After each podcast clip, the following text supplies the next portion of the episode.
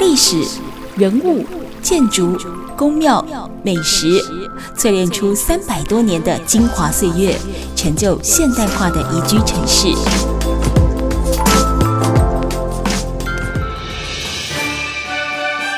走进台中故事馆，处处有惊喜，句句有故事。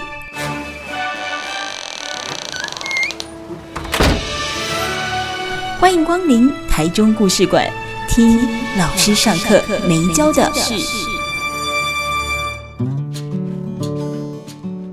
Super 九九点一大千电台台中故事馆，我是念慈哦。每个礼拜六的晚上六点跟礼拜天的晚上七点，都会呢跟大家分享一个老师上课没教的事。那同时也欢迎大家可以关注一下台中故事馆以及大千电台念慈的脸书，我们也会把相关的文字资讯都放在上面，让大家呢可以透过文字更清楚了解我们每一周的。故事。那么这个礼拜我们所进行的是有温度的故事馆系列节目当中，当然有我们温度月刊的主编燕如，以及呢民间友人。台中同志游行的志工 Rick 来到现场。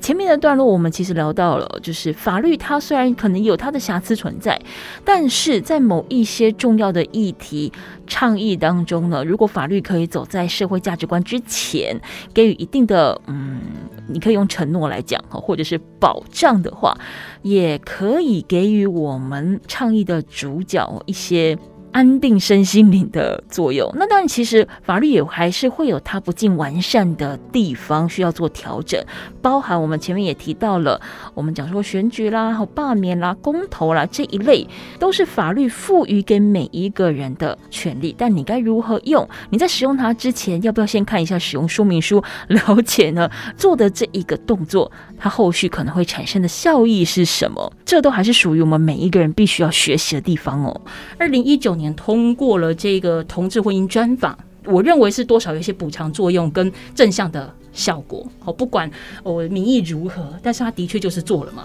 好，那他这个补偿作用的背后，其实也是因为我们通过的是专法而非入民法，所以它在法源依据上面跟它可以产生的效力是有一些差别的。好，那简单举例来讲，就像最近其实也有新闻，像我们包含小孩子的抚养权利的。问题，那瑞克，我想要请教你，就是说，在专法之后，你的观察是什么？是说，这个专法当然赋赋予同志合法结婚的一个意义，那还有其他的吗？呃，我我我觉得要先先说回来专法这件事情，就是呃，每一个人对于专法这个的看法不太有，有些人会觉得说，嗯，嗯，他们还是蛮不开心的，因为觉得这个把它独立出来立专法这件事情。本身就是还是自带一点就是歧视的意味在，特殊性。对特殊性在，嗯、所以说其实还是有部分的，嗯、呃，可能我们在同运同同运的路上的伙伴会觉得这件事情对他们也是有一种伤害的程度这样子。对，那但是我也呃我自己的个人观点也也会去想一件事情，就是说。其实就现在既有的民法，或者就现在台湾呃法律既有的这些制度体制下，其实都是一个异性恋的思维，或是比较主流思维去写写下来的东西。那真的，如果假如说我把同志婚姻或同性婚姻这件事情完全纳入民法的时候，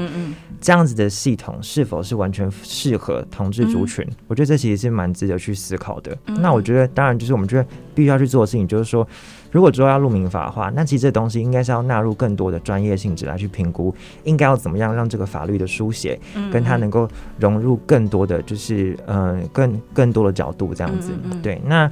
刚好提到就是说，就是有很多的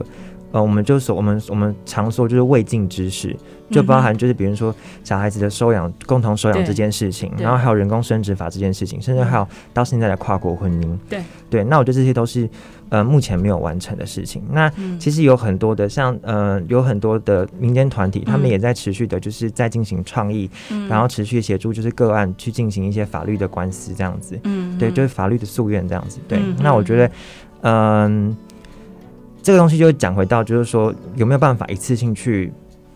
达成？我觉得这可能真的是有点难，因为我觉得为什么当初。在过专法或是在做公投的时候，对整个社会的氛围会那么强烈。嗯，我觉得那是因为婚姻这个普世价值是大家能够马上能够理解的东西。对对，那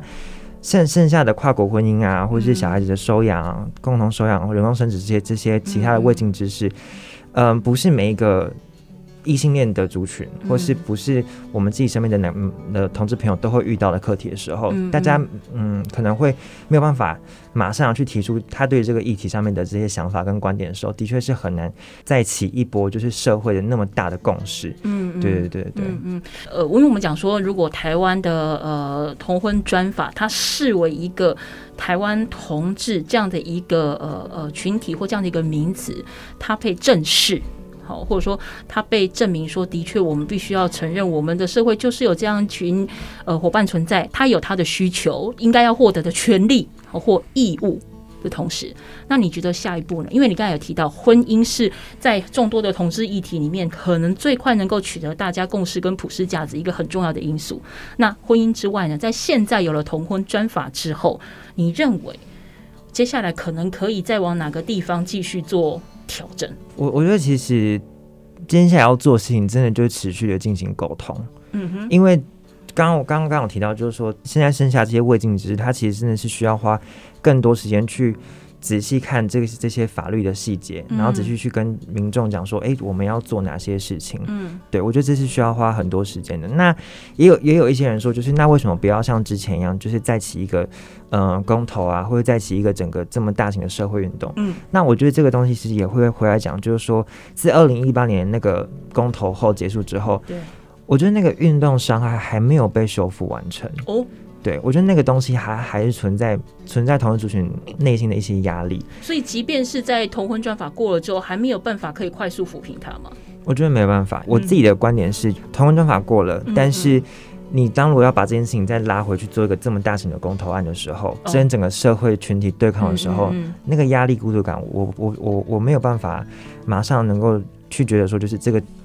也许专法过了之后，那个孤独感就会不在，或是专法过了之后，大家真的就会投支持同志族群的这个想法。我觉得这个是很难的。所以就是以一个在一八年到现在要在要在进行一个这么大规模的时候，我会去思考的应该就是说，我们的社会有办法。去承受这些东西吗？嗯，我们社会会不会再因为这个东西再经历了一次的伤害，嗯，然后又造成了一些些群体跟群体之间的裂痕，嗯，那我觉得这个东西是需要大家再去思考的，嗯，对。嗯，那叶如你呢？你觉得就身为一个公民团体，刚刚 Rick 他提到了很实际，因为他本身就是同志，他也身处在同志团体，他认为就是说，短期之内可能是针对于一些包含专法。或者是如何再让法律的保护再更细致一点的方式，我们先去做一个呃沟通跟完整。那是不是要再去做这么大型的一个呃倡议，或者是呃行动？我们企图要去整合，他觉得暂时可能也没办法，因为先前的运动伤害断筋断骨，我觉得那根本就是人那个阴影了吧，一辈子的阴影 了。那你身为公民团体，你也长期关注在同志议题这个部分，嗯嗯、你觉得就说除了同志团体他们兄弟爬山各自努力之外，外围的公民团体或包含长期关注同志议题的人，对，还可以怎么样 support 他们？嗯，其实我因为刚刚讲法律，我觉得那是一个层面了，当然很多进步空间。现在我觉得一直在讲，就是倡议是没有停下来的一天啦。嗯嗯，因为不可能，我觉得不可能到有一天完完全全的平等。对，包括以前以前我们谈两性平等，就男女平等，最早是只谈这个，到现在这么多年了，有觉得说女生真的跟男生都一样了吗？我相信还是都没有。从职场上到家庭，重男轻女这些都还是有。对，所以即使法律保障了，甚至现在，嗯，我们讲说很多选举等等都有什么女女性保障名额，嗯，等等的，嗯，很多东西都已经在法律上有有这个依据了，但是我们讲平权都还是非常遥远，嗯，所以这个倡议我觉得是大概不会有停下来的一天啦，嗯，但其实我们也知道，像其实最早 Rick 有提到，就是说其实同志族群不只是所谓的同志而已。对，还有很多不同类型的人。好，同志只是说，嗯、呃，男生喜欢男生，女生喜欢女生。嗯，那刚刚提到跨性别，那甚至有一种叫无性恋。对，但我们有朋友是无性恋，他们完全没有办法被其他人理解啊。嗯，然后甚至会被会被讲说，哎、欸，你无性恋，大概就是不太会对另外一个人产生想要建立亲密共同关系的、嗯嗯、的一群人。嗯，然后最近才跟这些朋友聊，发现他们其实大概。法律上很难去去帮他们做界定，但他们非常的孤独，嗯、就是一直被误会说，哎、欸，你是不是同志不想承认，或者是你只是还没遇到对的人，所以你不想结婚。所以我们要给他戴爱玲的 对的人，要点播这首歌，趁机打歌。嗯，所以其实我们发现说，这个群体里面好好多不同类型的人都需要被理解到。嗯，对。但是你以为只有台湾处于这种呃模糊不清、暧昧不明？然后一直没有办法验明正身的一个尴尬的窘境嘛。其实我这边看到一个讯息，就是荷兰比台湾更早，在二零零一年的时候就已经正式同性婚姻合法化，它也是全世界第一个同婚合法的国家。但是，因为它在他们国内还有他们所谓的国王王后这种皇室的一个制度的。存在，那他们的宪法里面是明定哦，明定他们皇室后裔必须要血统纯正，就是说你一定要是合法的后裔。所谓合法，就是我们讲的异性婚姻结合之下，我们所产生的王子或公主，你才有这样子一个继承王位的能力。但偏偏你怎么知道，在王室的后裔当中不会刚好有同志的出现，不管他是男同志或女同志。所以其实这不是在台湾还有待被更细致的调整跟讨论的空间。其实世界上有非常多的国家，像是有类似这样子一个王族后裔比较传统的世袭制的这个呃国家制度里面，它也是有很多这样一个讨论。所以其实有时候我们会听到外面在讲说，哎，在讨论同志议题，然后或者是说呃像之前的投票跟同婚专法的通过，可能有些人会反映说，你为什么要对这么少数族群的人去努力这么多？或者说，这有什么好拿上来台面大讲特讲的吗？但因为其实同志议题并不是只有在台湾才有，其实全世界各地都有。那只是说，因为碍于我们比较东方社会，我讲的东方社会不只是有台湾哦，日本其实也是。日本也是很挣扎，对，好，那韩国也是，就是在比较东方体系的国家里面，它的一个传统的思想跟它的呃保守的程度，可能相较于西方更高的同时，每一个国家里面都有它不同的呃挑战，好，所以是不是台湾特立独行，还是是不是台湾社会为求民主而民主？我觉得这其实都。是必须要放大眼界去看看世界到底在干什么，再回过头来看看台湾应该还有什么可以做，一个很重要的观点。好，那我们待会下一个阶段回来啊，就要请这个 Rick 来多聊一下，因为接下来就换到了台中同志大游行登场。好，那但也也因为疫情的关系，其实今年很多的大型活动都面临了人生最重大的转变，对，都是改到线上去举行。好，但是线上去举行，我们要怎么样去凝聚那个共识？又让大家又觉得说哇，今年的台中同志大游行还是真的有那么回事呢？我们待下个阶段回来，请瑞克好好来跟我们呢逐一的分享，我们今年的台中同志大游行要怎么进行，而你可以怎么样加入？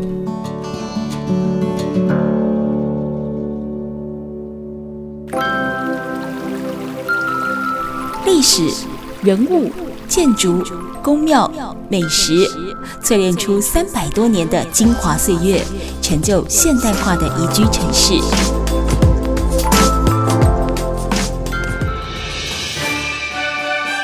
走进台中故事馆，处处有惊喜，句句有故事。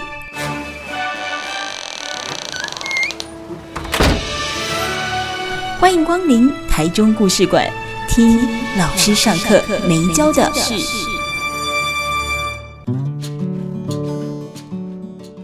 Super 九九点一大千电台台中故事馆，现在进行的是有温度的故事馆时间。节目当中呢，也是有我们了，来自于台湾青年基金会温度月刊的主编燕如，以及呢台中同志游行的志工 Rick，要来跟我们分享他们的观点，还有同志的故事哦。好。那前面我们有提到讲说呢，十月底刚结束的台湾同志大游戏，那他们其实今年的主题定的很有意思，叫做友善日常 in Taiwan，就是把很。基本的需求，我觉得啦，就直接放在他们的 slogan 上面，其实很清楚明了。之所以会呼吁大家可能要对同志呃再更友善，或创造友善的生活环境，我们希望说可以对他们呢呃一视同仁的公平对待哦。当你不断在呼吁这件事情的时候，就代表这件事情存在着很多的不友善哦。那当你不需要再去不断的 push 他去呼吁他的时候，他才真的能够达到我们希望的那个期待值。因为我想要请教一下，就说就你平常的观察里面。你觉得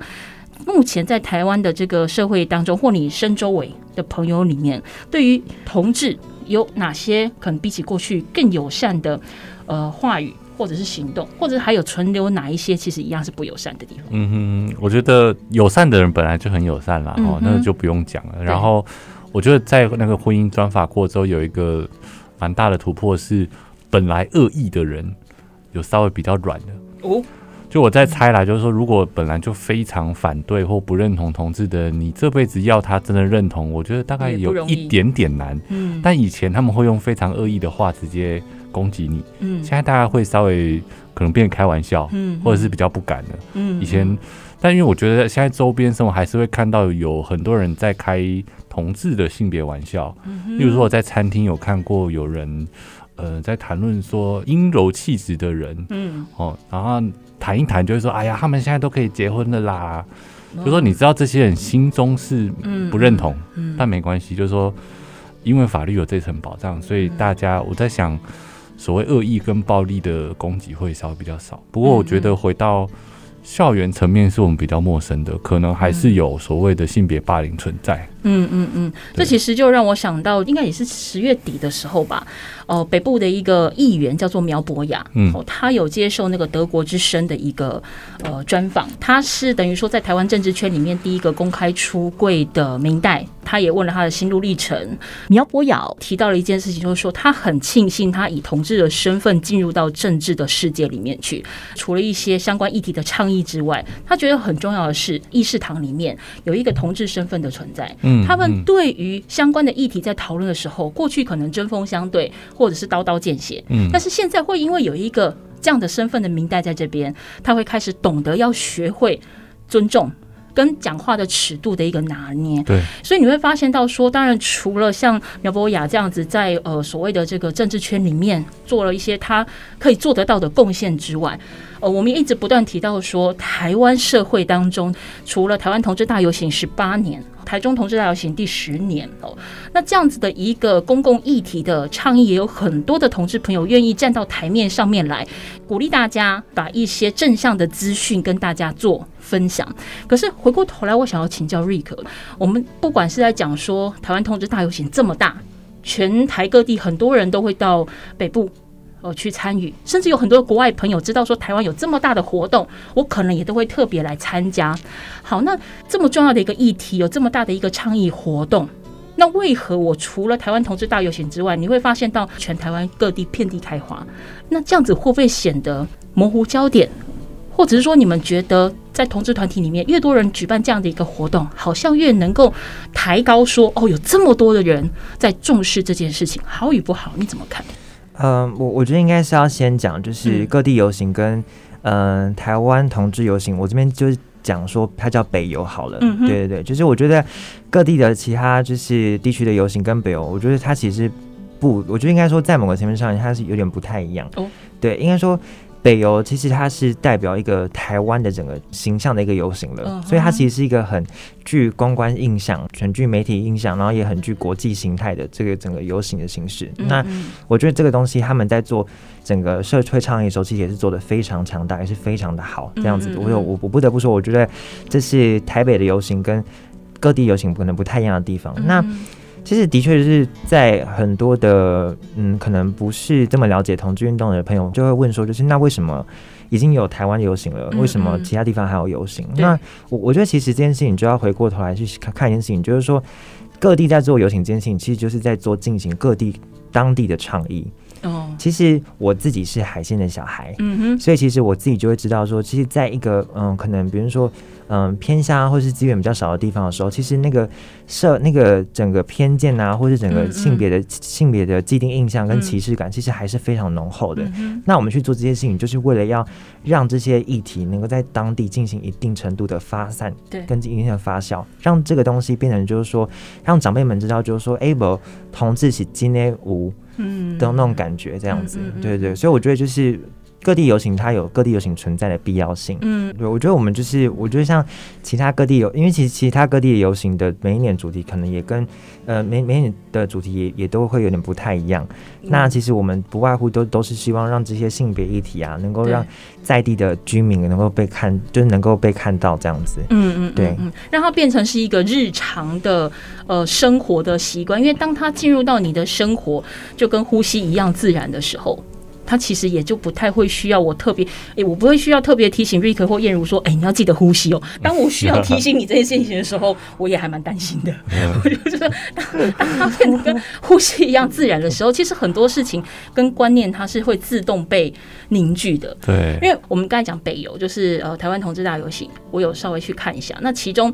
他曾经在一场讲座里面邀请到联合利华。的台湾跟香港区的好像是董哎总经理的样子，他有做一个讲座。好，那后来呢，媒体也有去访问、去听那场讲座的一些呃一般民众，因为他也是同志的身份。嗯，那去听演讲的民众，就媒体有访问到一个民众是个妈妈。好，那问他说对这场演讲和他的感觉是什么？嗯，在台北哦，然后那妈妈就讲说，我没有想到说同志也可以有那么大的成就。可以成为一个上市上柜公司的这么大的一个呃经理人哦，那原来同志不是像我们想的那个样子，而且刚才我听那个总经理的演讲，我觉得好感动哦，原来他们都可以这么的有成就。当然，每个人都表达他自己不一样的看法，但原来在台北首善之都，资讯刺激应该是要最多的状况之下，原来还有人认为说，哦，同志可能干不了什么大事，我才会说他们今年定的主题感觉很。平凡，但是那是最心底、最基层的诉求。友善日常，你去看见他们一般的存在是非常重要的这件事情。那再回到我们台中同志大游行，其实今年定的主题叫做“出来”，“初”是最初的“初”，是希望倡导什么样的概念？是回到初心，还是“出来”这个主题？我们当初在定的时候，其实我们也会在思考一件事情，就是说，嗯、呃，身为同志身份人，我们常去常会面对到一个问题，就是出柜议题。你要出来的这件事情，其实是有，就是其实大家每一个人出来的时候，都会进行一个自己本身的评估。对，到底我有没有办法真的走出这个柜子？负担舆论。对，没有错，就是我的家人会支持我吗？我身边有没有支持系统可以去支持我做这件事情？其实这是每一个人在评估出柜这件事情一定会去思考的方向。这样子，对。那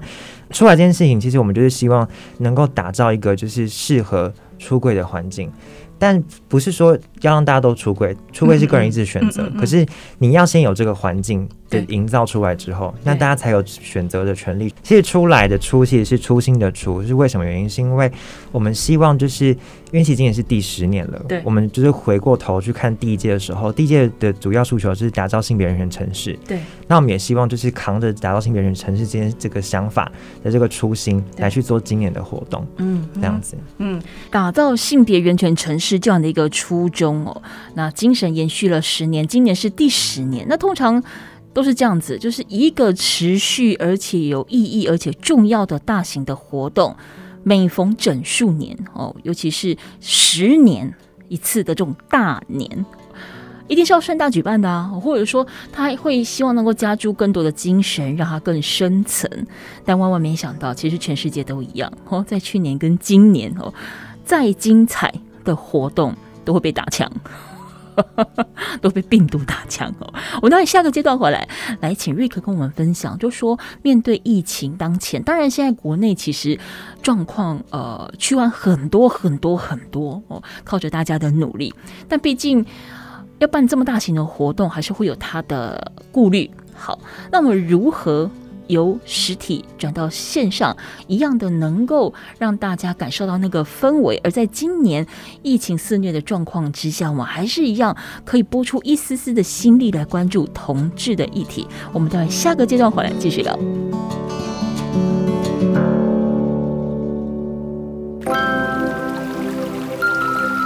历史、人物、建筑、宫庙、美食。淬炼出三百多年的精华岁月，成就现代化的宜居城市。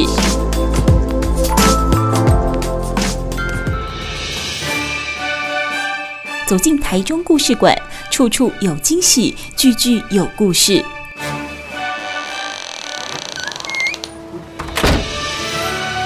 欢迎光临台中故事馆，听老师上课没教的事。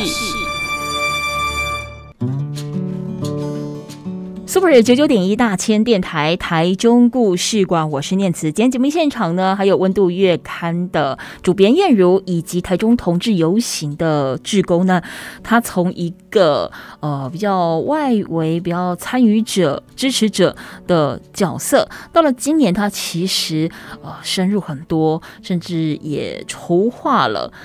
呃这一场在第十年台中同志大游行里面的一些呃戏目。算是比较核心的人物，我们的 Rick 哦。那么在现场，我们今天节目里面谈了好多好多，从 Rick 的经验分享，从我们在看待二零一八的公投案，再看到二零一九的台湾同婚专法通过，以及到接下来这几年整个社会观感对于同志，甚至包含在我们的呃娱乐产业哦，同志相关的议题也都被放进来，也都被大家看见，甚至有更多的。肯定。那么到了现在，在这个第十年很重要，对于台中同志游行这关键性的十年的这一刻，好了，被这个病毒也打枪了，有很多的辛苦，有很多的挑战，但还是一一的面对跟解决它。瑞克来跟我们分享一下，在面对疫情的状态之下。台中同志游行的这个十周年，也真的的确值得纪念，因为碰上疫情哦。对对对，对，没有错，因为百年难得一见。因为我们都说，就是就是走了这么走了九年，然后这是今年唯一一次无法走上街的那种感觉。对，就是在那个应该是要扩大举办，然后然后盛大进行的时候，说哎碰到疫情了耶，怎么办？所以打算今年怎么样去做变通的方式，而在这么重要，你们又希望说能够回过头去看第一年你们发展的那个初心，再为。下一个十年做预约的状况之下，你们今年怎么去克服疫情的这个问题？因为其实像我们过往在办理台中同志游行的时候，我们其实，在游行的当天前，我们基本上我们都会进行多场的讲座。对，那这些讲座内容不外乎就是一些性别的倡议啊，嗯嗯嗯，然后还有一些资呃资源的教教教授这样子。那呃，今年我们因为疫情的关系，所以实体讲座可能比较难举办，所以我们把它改为就是以 Podcast 的形式进行录制这样子。对，那我们 Podcast 节目叫做再见啦中港，嗯、呃，有固定的就是邀请一些。不同领域的一些朋友们来进行一些采访，这样子。嗯嗯，所以大概会有哪一些类型的话题？你所谓的不同领域是说，可能是不同的职业，或者是不同的倡议者，还是？比如说，我们有邀请一些不同的倡议者，比如说我们邀请人本教育，嗯、然后要邀请同家会，就是在经营就是同志家庭这一块的一些民间团体这样子。那又邀请一些就是我们自己认识的友人来聊一些呃男同志来跟女同志的一些相关的议题，这样子。对，所以你说这个 podcast 叫做再见啦。中港，它会是在什么时候上？啊、呃，我们现在已经上线了，Okay, 对对对，现在现在已经上线。对，所以透过哪一些管道可以搜寻到？嗯、呃，可以在 Apple Podcasts，然后 Sound On 这些，还有 First Story 这些平台上面听到我们的这节目，这样。当然还有 KKBOX。有预计要做几集吗？呃，我们目前规划要做二十几集这样子，对对。那目前现在已经录到十几集了，哦，对对对，所以就一样一样会持续的去做这样子，嗯哼哼，对。那这个算是等于说有点像是取代之前在游行之前的前导讲座的概念嘛？对，没有错。过去我们正式的这个游行，我的这个活动时间，你们又做了什么样的一个规划呢？好，因为其实过去正式游行的时候，我们其实是。当天上街。那今年因为疫情的关系，我们大家去思考点就是说，就算现在其实疫情已经解封了，我们也没有办法直接走上街的原因，是因为我觉得那个群体的恐慌或那个对于疫情担心还是在的。嗯嗯，那我们采取的做法就是，我们过往游行都会有舞台的节目，对，我们会将那些节目的内容进行提前的录制。哦，我们会邀请一些台中在地的一些 NGO 团队来进行一些节目的访谈。那同时也会安排一些表演的表演的节目这样子，然后。之后我们录完的这个影像档，我们会剪辑成八到九集的集数，然后放到网络上进行公播，这样子。对，那其实，在录制的节目当天，基本上我们也会开放，就是现场的呃现现场民众可以就是以支持性的票价到我们的节目现场来感受那个现场的氛围，这样子。嗯嗯，对。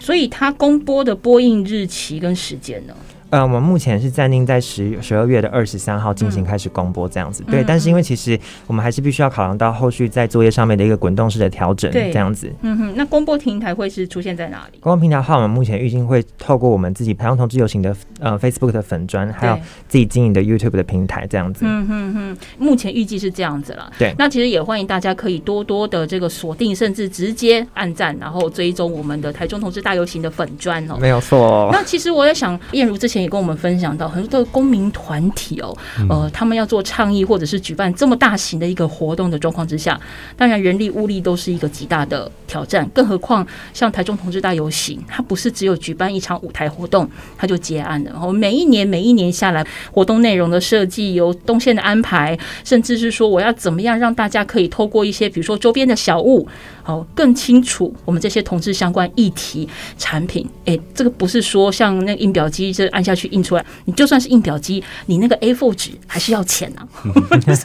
瑞克是不是也跟我们分享一下？今年其实你们也有在这个募资平台上面募资，然后包含如果未来想要持续支持我们的台中同志游行或者是相关的倡议跟活动的话，我们可以透过什么样的方式？是呃，你们需要人，还是需要钱，还是希望人财两得？我们人才两得。太好了。好，那我们先讲一下，我们就是有那个募资的那个部分。对对对对对，我们就是现在的我们的募资专案的话，就是有持续进行，然后会到十一月十三号这样子。那呃，我们募资的话，其实大家可以搜寻第十届台中同志游行募资，那基本上就可以找到我们的募资的专案这样子。对，那呃，我们现在募资，我们其实原定的募资目标其实三十万，可是因为其实今年的募资状况其实并没有呃理想的那么好，所以其实。我们有，我们已经有进行一些，就是募资目标下修到八万，但其实。即使募资到八万，其实对于整个资金的缺口还是很大。对，所以如果假如说大家有看到，就是募资八万看起来像是达标，但其实还是可以默默的贡献自己的的，就是大家如果手头上有办法支援的话，还是可以默默的支持我们这样子。因为其实不是只有台中同志大游行遇到窘境了，因为很多的公民团体，你到了募资平台上面去啊，专案挂很久。对，而且募资平台他们自己也很清楚，这两年因为疫情的关系，不要说是公民团体了，一般包含我们像说青创产业。他们在做一些产品的开发跟募资的时候，那可能过去大概两个月就可以达标，现在挂到四个月，所以他们可能也包含协助把一些呃你要提案的门槛，然后也都降低了。但问题是你降再低，如果没有人来支持的话，它还是没有用，因为就是没有人。所以也欢迎大家，因为同志议题这个部分，尤其是台中都已经进行到十年了。我们刚有提到，就是说他是已经呃准备要跨到一个青春期的阶段，他准备要转股的一个阶段。段了，也希望说大家如果有机会的话，一千不少，五千不多，好不好？能的话就可以多多来帮助我们的台中同志游行的一个相关的呃募资活动，给我们的这一个前青春期的小朋友有一个更好的营养发展哦。那当然，刚才瑞克有提到，就是希望能够人财两得，然后除了在募资平台当中，如果平常我也想要协助或投入同志游行。的相关活动的话，我可以怎么跟你们联络呢？呃，如果大家对于想要参加，就是比如说同志游行的筹备，或是想要了解更多同志游行的相关讯息的话，嗯、其实我会很建议，就是说可以到我们的 Facebook 上面的粉砖上面，就是搜寻台湾同志游行联盟，那基本上也可以透过粉砖上面找到我们。那我们也都会有专门负责的呃对口来跟你讲说，就是哎、欸，你想要做什么样的工作业务，我们都会加以协助这样子。嗯嗯，因为一个活动的促成，它可能包含对外的一个活动啦，或者是媒体的经营啦，网络。的宣传啊，内部你器材啦，后人员的安排啦，场地的布置啊，那些都是需要花费人力的哈，所以不用担心你一个人做不了什么事情，因为很多人一起来，你就可以做大事。对，没有错。好，那最后叶如有没有什么针对我们今天议题你想要做补充的？补充哦，就是温度也很需要目的啊。好，那募募资专线是？没有，我们也很需要人才两得。你跟我学人家讲话？哎、欸，所以瑞克就是在我们的我们的编辑职工，还帮我们写好几篇。嗯嗯嗯嗯嗯，对啊，一样哎、欸，其实一样，是一样是公民倡议。一样，我们也是很欢迎有朋友一起来加入我们编辑团队。嗯，而且虽然是在疫情之下，温度月刊还是持续的在滚动进行当中。所以大家如果说对任何的在地或青年或者相关的议题的话，嗯、大家也都可以到粉砖上面去搜寻台湾青年基金会，好不好？嗯、有人出人，有钱出钱，好，没人也没钱没关系，我们也可以接受你提供想法，告诉我们怎么样可以让整个活动或整个呃这些重要的议题。我可以更完整，我可以更清楚哦。好，那么也欢迎大家可以锁定两个粉丝专业，一个就是我们的呃台中同志游行，不管是说呃你要提供人力和物力或者是资金都非常欢迎。那一个就是台湾青年基金会，老板，我这样子今天可以交差吗？还有一个台中故事馆。哦，对，哦，你这人很好嘞哟。好，我们今天就非常感谢燕如跟瑞克接受访问喽，谢谢，谢谢，谢谢。台中故事馆，我们下次见。